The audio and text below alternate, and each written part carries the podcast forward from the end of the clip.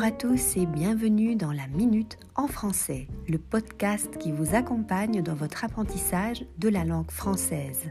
Je suis Raphaël, je suis professeur de français, belge, expatrié en Andalousie et je vous emmène avec moi dans mes différentes chroniques. Bonne écoute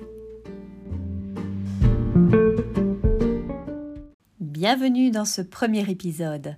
Aujourd'hui, nous allons nous intéresser à la question de l'apprentissage d'une langue étrangère.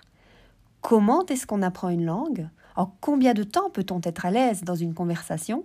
Ce sont des questions auxquelles je suis souvent confrontée et pour lesquelles il n'y a pas de réponse définitive. On voit souvent des académies promouvoir des cours de langue de manière intensive. Apprenez le français en deux semaines, obtenez votre certificat B2 en 40 heures. Récemment, on voit également fleurir toutes sortes d'applications sur Internet, de comptes sur les réseaux sociaux qui vous promettent monts et merveilles. Mon avis de professionnel sur ce sujet est assez tranché. Ne vous faites pas avoir. L'apprentissage d'une langue, la connaissance d'une langue ne se mesure pas en unité de temps. Une langue, c'est quelque chose qui évolue, c'est un savoir vivant, ce n'est pas un savoir statique ou théorique que l'on peut enfermer dans un livre, classé sous forme de chapitre ou d'unité et qui se termine quand on tourne la dernière page. Une langue, ce n'est pas uniquement des règles de grammaire que l'on étudie par cœur et que l'on pourra ensuite appliquer à toutes les situations de la vie courante. Non. Une langue, c'est avant tout un outil qui nous permet de communiquer. Et la communication est un vaste sujet on communique avec des personnes, on communique par différents moyens, on communique dans des contextes différents qui requièrent des savoirs adaptés. On va donc apprendre et perfectionner sa connaissance d'une langue tout au long de la vie en fonction des contextes dans lesquels nous allons évoluer. Un enfant qui apprend une langue étrangère apprend une langue adaptée à sa maturité linguistique. Un étudiant universitaire fera d'autres apprentissages.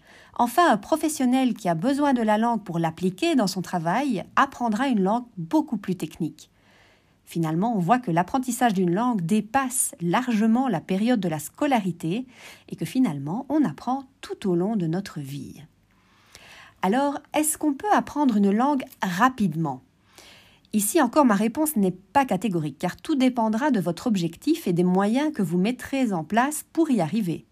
Par exemple, si vous devez passer un examen officiel, car vous avez besoin d'un diplôme ou d'une reconnaissance pour vos études ou votre travail, votre motivation sera très grande, l'échéance plus ou moins courte.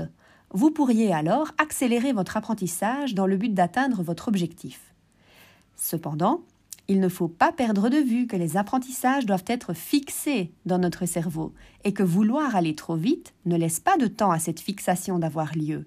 On a tous vécu un moment pendant notre scolarité où on a dû étudier un sujet pour un examen qu'on a complètement oublié quelques semaines plus tard. La clé d'un apprentissage réussi, selon moi, c'est avant tout la patience et la régularité.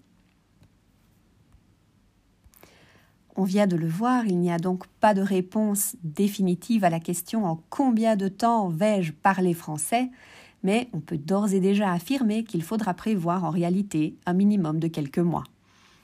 En réalité, la durée de votre apprentissage va dépendre de plusieurs critères. Il faut savoir que nous sommes tous différents, que nous apprenons à des vitesses différentes, mais il y a, selon moi, deux critères qui sont finalement communs à tout le monde. Le premier, c'est la motivation.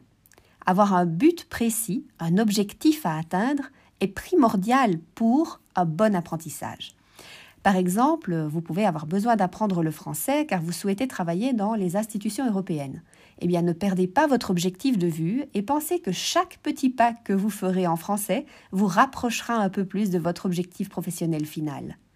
Si vous savez précisément pourquoi vous apprenez une langue, vous aurez alors plus de facilité pour celle-ci. Le deuxième critère important pour moi, c'est le contact que vous avez avec la langue. On dit souvent que vivre dans le pays de la langue ciblée, c'est le plus efficace. C'est vrai, on a plus de chances d'être en immersion si on vit dans le pays, à condition cependant de pouvoir interagir avec les personnes. Et à l'heure actuelle, on sait tous que c'est un peu compromis. Mais ne vous inquiétez pas, si vous n'avez pas la possibilité de faire un séjour linguistique à l'étranger, vous pouvez tout à fait faire entrer la langue dans votre quotidien. que ce soit par la télévision, les séries, ou bien en lisant des informations sur Internet, en lisant des livres aussi évidemment. Ce sont autant de moyens qui sont à votre disposition très facilement à notre époque et qui permettent de créer ou de maintenir un contact avec la culture de la langue de votre choix. Le fait d'écouter la langue au quotidien fera travailler votre oreille et vous serez plus à même de comprendre une conversation dans la vie réelle par la suite. En conclusion, soyez patient et multipliez le contact avec la langue afin de mettre toutes vos chances de votre côté. Voilà, ce premier épisode est maintenant terminé. J'espère qu'il vous aura éclairé. Si vous avez des questions, vous pouvez me retrouver sur Instagram ou sur YouTube dans les commentaires. Je vous remercie de m'avoir écouté et je vous dis à très bientôt pour un nouvel épisode.